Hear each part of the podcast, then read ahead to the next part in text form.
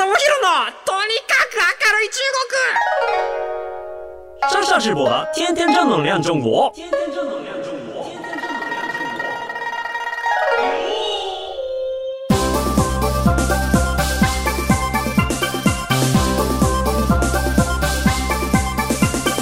中国。女子面女子面大家好，我是上上直播。皆さんこんにちは。中国ビリビリナンバーワン日本人インフルエンサーコンテンツプロデューサーの山下智博です。日本放送ポッドキャストステーション山下智博のとにかく明るい中国今週も張り切って参りましょ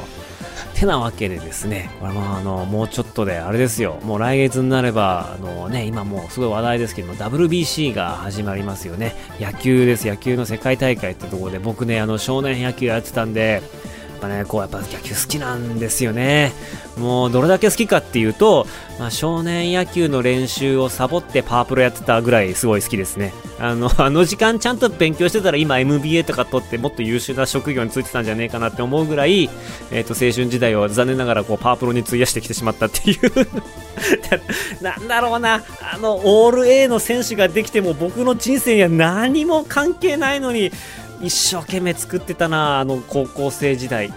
何だったんだろうとか思いながら、はい。まあ、小学校からやってたかな、あれね。なんか、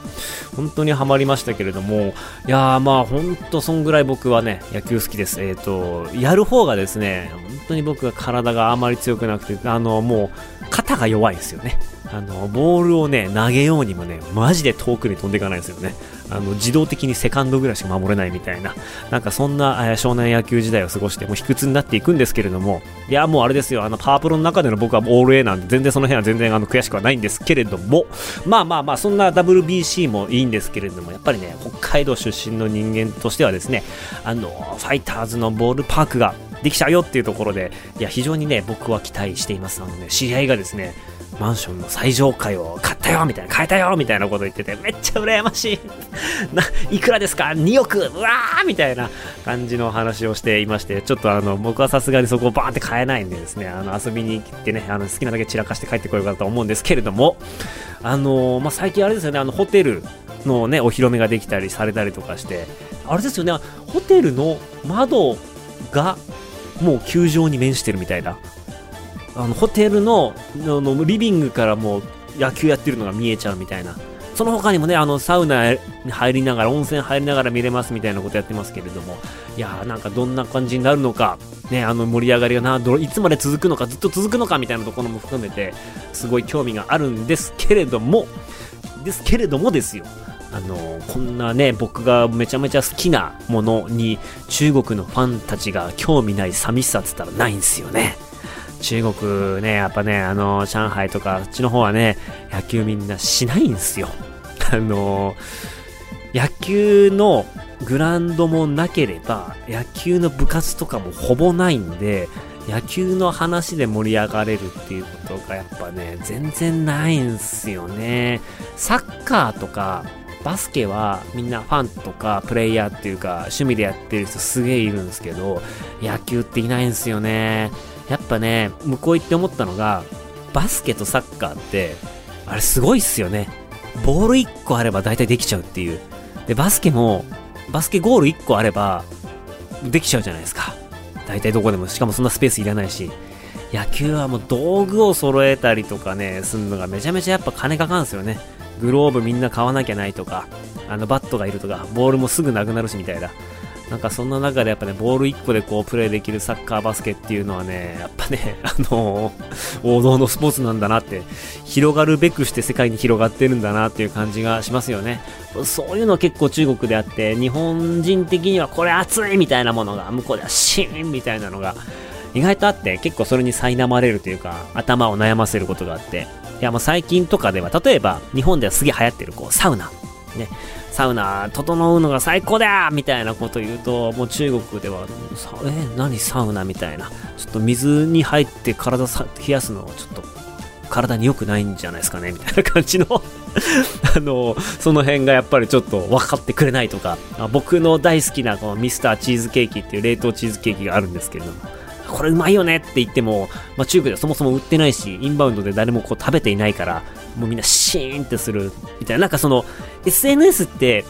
これいいよねって言ったものに対して、みんなが、えー私もやってみよう、いや、本当だ、よ。かったっていうところが広がっていくのがやっぱ SNS のいいとこなんですけど、まあ、こと海外に関しましては、多分中国だけじゃないんですけど、なんかこの、日本で買えるもの、気軽に買えるものが中国では気軽に買えないとか、日本では安く買えるのに中国ではめちゃ高いとかっていう、なんかそういうようなものもあって、日本の、まあ、ジャストナウで起こっているいいもの、楽しいもの、素敵なものとかっていうのをシェアしても、結局それが実感を伴って広がっていかないので、なかなかあの共感を得られなかったりとか、まあそういうようなことを発信してても、みんなそんなに買えるものじゃないから、注目されないというか、数が広がっていかない、シェアが広がっていかないみたいなこととかも結構あるので、やっぱこの3年間の同じ国にいて同じものを食べていない、普段から同じ地域に住んでいないっていうことの、なんかネガティブなあの方の影響っていうのは結構僕も最近感じていて、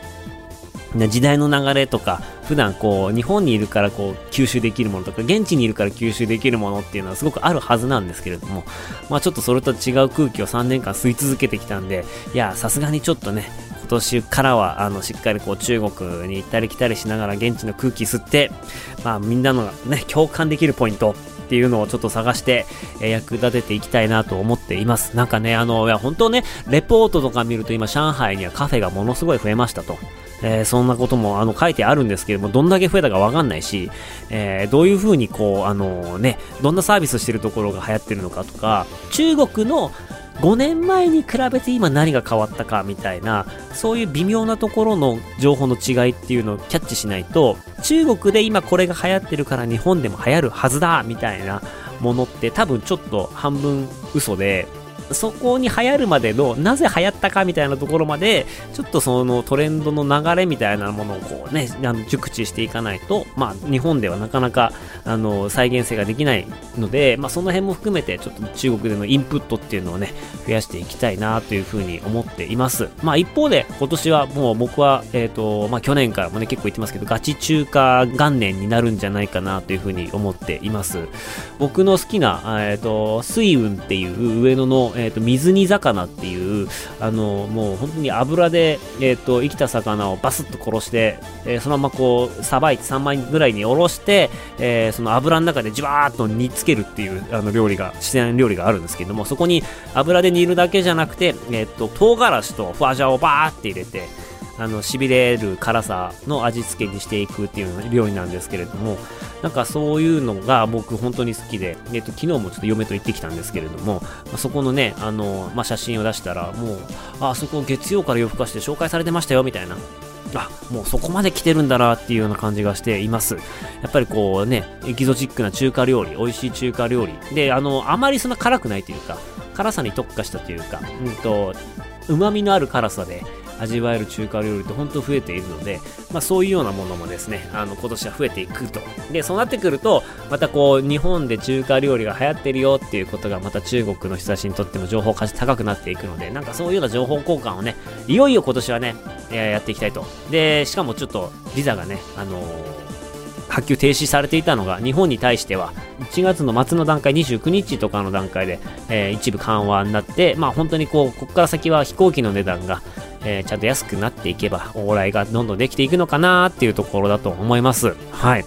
まあなのでですね、あのーもう僕の日本での好きなものっていうのは趣味、野球とかね、そういうのも含めてね、あの動画にしても伝わらないんですけれども、ちょっと開幕戦のね、ホテル宿泊のね、抽選は申し込みました。あの、うまくいったらこう、北海道でね、開幕戦を、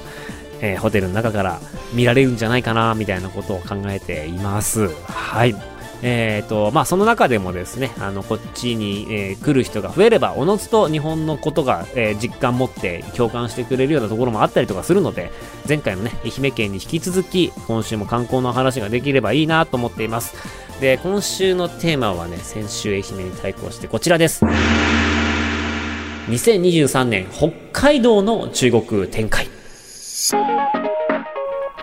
えっ、と、愛媛県は県のお仕事をね、今させていただいているわけなんですけれども、いやー、北海道もね、いずれは北海道からね、ちゃんと仕事を受けられるような人材になりたいなというふうに思っています。まあ、そのためにはですね、まず、小樽で実績を出さなきゃいけないですし、愛媛で実績を出さなければいけないっていうところでですね、もう僕はもうライフワークとしてしっかりこう、あのー向き合いながらやっていきたいなと思っています。で、えっと、2023年の1月の時点での情報で言いますと、まあ、小樽クリエイティブプラスっていう NPO がですね、あの、まあ、無事に、えっと、小樽市と協定を結びまして、えっと、その協定の中で、第三倉庫っていうですね、あの、小樽市の、えっと、歴史的建造物の大きい倉庫があるんですけれども、あの、缶詰工場の倉庫なんですけれども、まあ、こちらの、えっと、保全と管理ですね、の業務をその NPO が受け取ると。で、えっと、そこの受け負った NPO の理事を僕が最年少で今、あの、仲間に入れさせていただいてもらっていまして、まあ、そういうところから街づくりをやっていくみたいなことも今、チャレンジしています。でですね、今ね、あの、小樽をね、どういう風な街にしたらいいのかみたいな話をしてね、なんか、ウェディングの街とか、なんかその、ロマンチックをもっと前面に押し出して、なんか、ウェディングフォトをもうめちゃめちゃ綺麗に撮るサービスだったりとか、もうね、夏なのに雪降らせますみたいな、なんかそういうようなサービスだったりとか、小樽運河のなんか水面にアクリル板みたいな、透明な強化ガラスみたいなのを貼って、運河に立てますみたいなね。なんかそんな写真が撮れますとか、まあそういう映える画像を作って、そこでこうインスタとか、あの SNS で拡散していくみたいなこととかをやっていったらいいんじゃないかみたいなこととかをね、今いろんな人とお話をしています。で、えっとね、僕のね、小さい頃からの憧れでもあった夢が一個叶ってきてるんですよ。それは何かっていうとですね、あの、名刺何枚も出てくる人になりたいっていう、あの謎の人なんか、学生の団体やってる時とか、なんかその、新卒で働き始めた時とか、たまにイベントに行くと、マジでこのおっさん何やって生きてるんだろうっていう人いるじゃないですか。名刺が無限に出てくるおじさん。もしくはおばさん。謎にあれに憧れてたんですよ。わかりますかね？なんかあの、あ実は私こういうのもやってまして、みたいな。おおすごいですね。あ実はあの、こういうのもやってまして。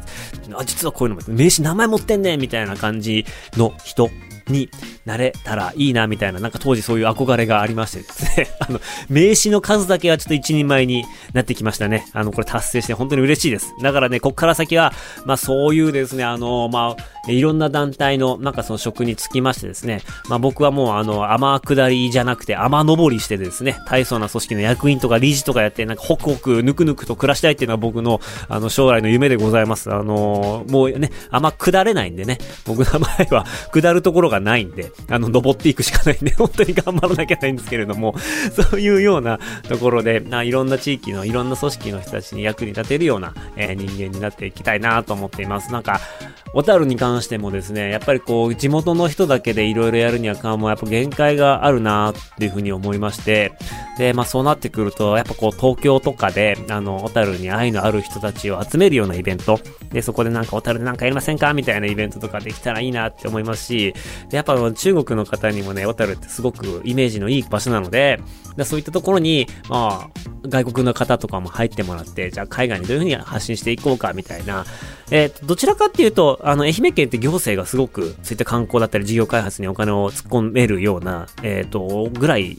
やっぱこう、税収のある工業の街なんで、あの、造船業、大王製紙、あの、溶かすで有名な 溶かすで有名な大王製紙の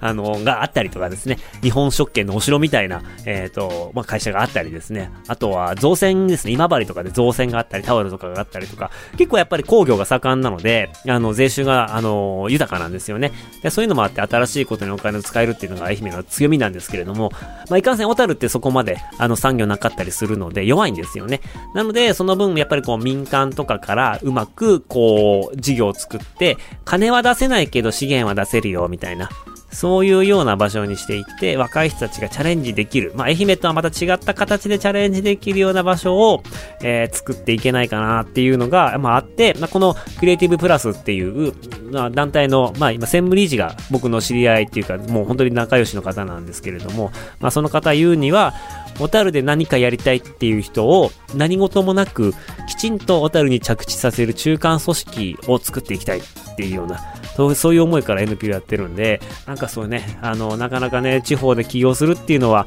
並大抵のこう、気合じゃないと思いますし、みんなね、やっぱこう、東京離れたくないっていうところは絶対あるとは思うんですけれども、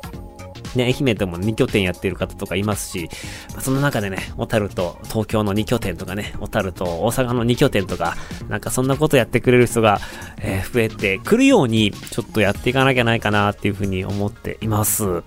なんか本当にね、あの、自治体によって課題は様々なんだなっていうふうに本当に感じますし、あの、不良、不良公務員がいる自治体がやっぱ結局強いんですよね。そんなの知らねえよ。なんか、もう役所の中にいるのに、役所のルールに対して、いやもうそんなの知らねえよ。こんなのもう先にこれやらないともう無理でしょ、みたいな。もうそこはどうなっても、ちょっとな、俺が責任取るからもうやってくれ、やってくれよ、みたいな。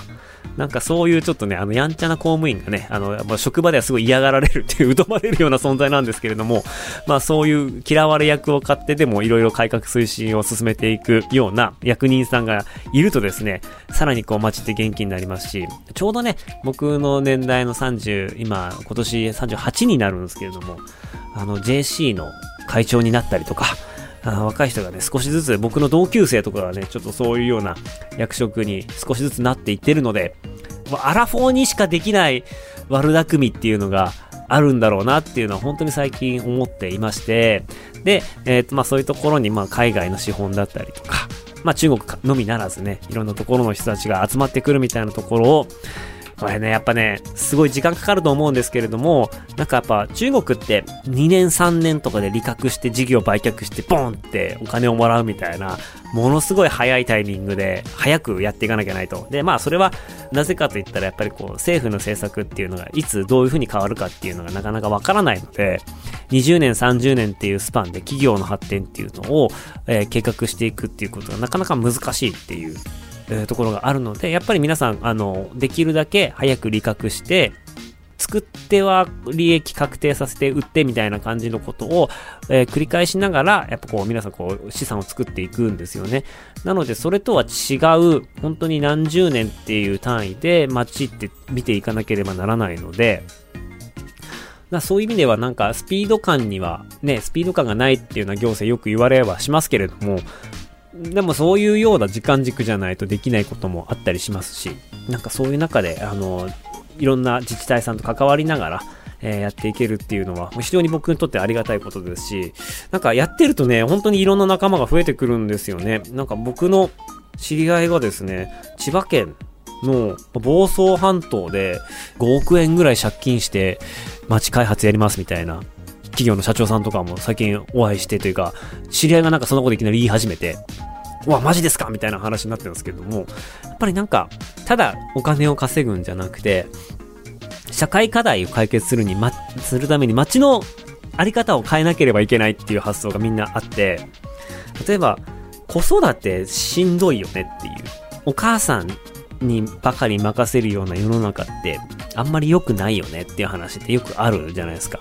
で、まあそこってどういう風に解決できるんだろうってなったら、まああの、保育園をたくさん作るとか、な、企業がそういった人たち、あの、育休を取るようにするっていうのももちろん大事なんですけれども、まあ理想を言えば、コミュニティ昔で言う、こう、団地だったり、あの、まあ、江戸時代の長屋みたいな、なんかそういうコミュニティで、まあ、そこに生まれた子供はそこの、えっ、ー、と、地域の人たちの宝みたいな、自分一人で自分の子供を全部見なければいけないっていうのって相当なプレッシャーだと思うので、そこを、えっ、ー、と、いろんな子供がいる人たちが集まって、んで、みんなでこう、代わり番号に世話をしていくというか、そういうような形ができたらいいよね。そういうコミュニティができたらいいよね。で、コミュニティを作っていくし、まずそこに、あの、やっぱり場所が必要だよね、と。じゃあどういうふうにやっていくかっていうと、やっぱりこう、あの、街づくりとか地域づくりとかコミュニティづくりみたいなものになっていくので、社会の課題を解決しようと思ったら結構みんな街づくりとか、えっ、と、デジタルみたいな、なんかそういうようなところで解決するっていう考える若い人、30代の方とかも増えているんですよね。で、なんかそういうことをやることで、ようやくこう、あの、人の役に立ったって感じられるようなこともすごく増えているんで、なんかそういうような世の中に最近なっていくんじゃないかなというふうに思っています。やっぱね、あのー、もう最近ちょっとまた関係ない話をちょっとするとですね、もう、すごいすごい成果を残したアーティストで、で、たくさんこう、今までいるんですけれども、なんか自分の名前が残る作品が残るっていうことも大事なんですけれども、意外とそれで幸せに生きてない人たちもいるんだなとか思って。で、いや、これなんでこんな話をするかというと、なんかあの、幸せってなんだろうみたいな、なんかそういうようなね、本を読んだりとかですね、あの、YouTube のですね、あの、本要約チャンネルとかを聞いたりとか最近すごいして、運転するときとか僕はあの、いつも YouTube の本要約チャンネルを流しながら運転してるんですけれども、いや、その中で、あの、ミケランジェロ、ダビデ像のミケランジェロの生涯っていう、あの本の要約の話を聞いて、いやもうマジで、あの、もう、な、な、泣くぐらいの衝撃を受けたんですよ。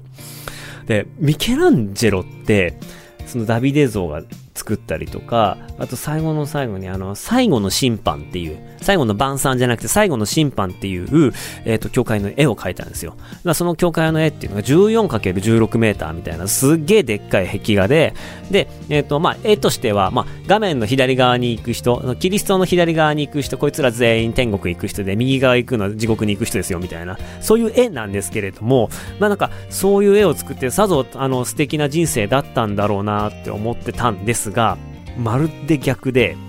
なんかミケランジェロってもともと絵の才能っていうかクリエイティブの才能があって当時そのあのメディチ家いやその金持ちの文化を大切にしてたメディチ家の、えー、とスクールに入って、えー、絵画からこう彫刻をやり始めるんですよね。で彫刻やり始めてでその能力を買われてちょっとあのこうでかいプロジェクト任せるわって言ってよし分かったやりますって言っているその中その仕事をくれた方が亡くなってしまって新しい若い王様若い君主に変わって、で、そうしてる間に、こう、あの、ローマ帝国から攻め入れられちゃって、ローマ帝国の支配下になると。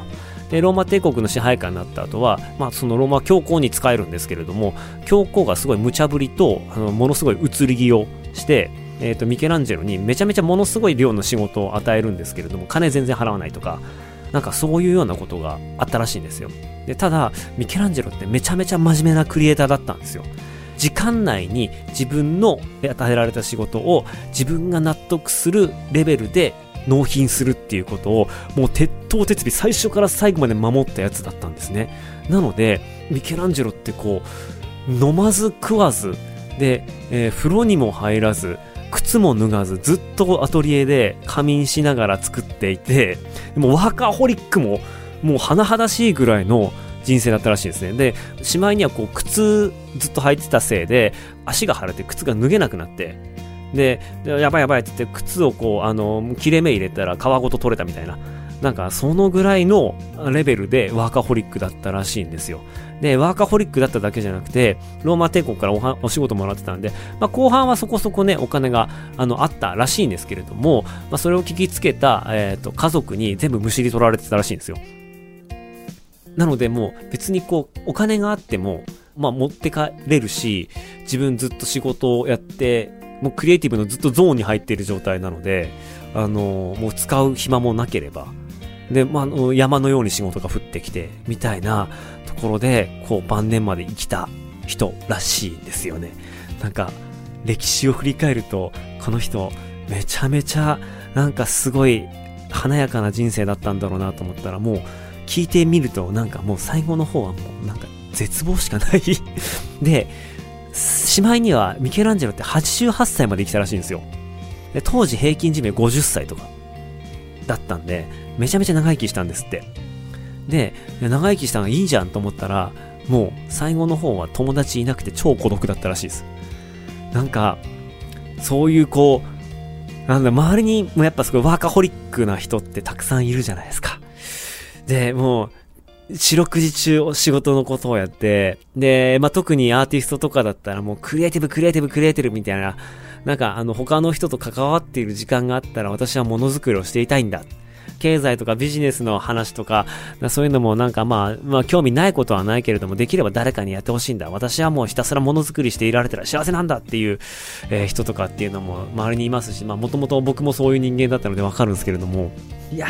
このミケランジェロの話を聞いたら、なんか、名は残っても、最後、こう、孤独と戦う人生ってしんどいなって僕はね、正直思っちゃったんですよね。なので、やっぱりね、お仕事っていうのはですね、あの、ほどほどにというか、しなきゃいけないですし、仕事以外にも、えっ、ー、と、人と出会うことだったりとか、えー、違う領域に行って情報を集めたりですとか、あえて自分が不得意なことをやってみたりとか、まあ、自分が素人になって専門家の中に混じってみるとか、なんかそういうような横のつながりとか、っていうのが、あもしかしたらその、ものすごい作品は残せないかもしれないけれども、えー、そういうような形の生き方っていうのも、まあ、統計的にはそっちの方が幸せなんじゃないかみたいなね、なんかそういうようなお話があったりしていて、いやー、仕事もいいんだけれども、プライベートも、なんか楽しくいかないと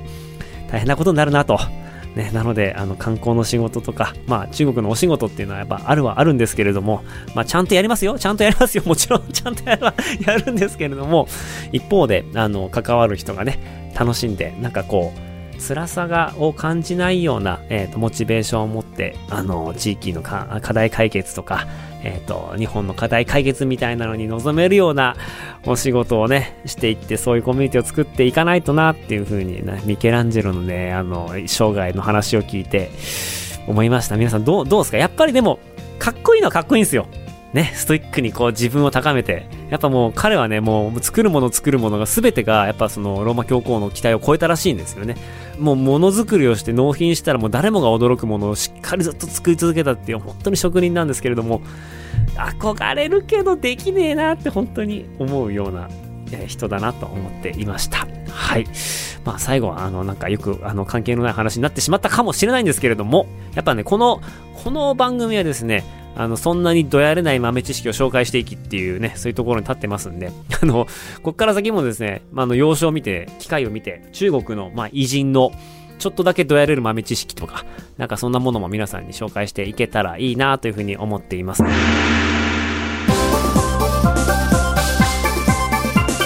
ということで、この番組ではあなたからのメッセージもお待ちしています。番組への感想、中国に関する取り上げてほしいテーマなどありましたら、メールお願いします。メールアドレスは、明るいアットオールナイトニッポンドットコム、akarui アットマークオールナイトニッポンドットコムです。ここまでのお相手は山下智博でした。那么大家下次再见。バイバイ。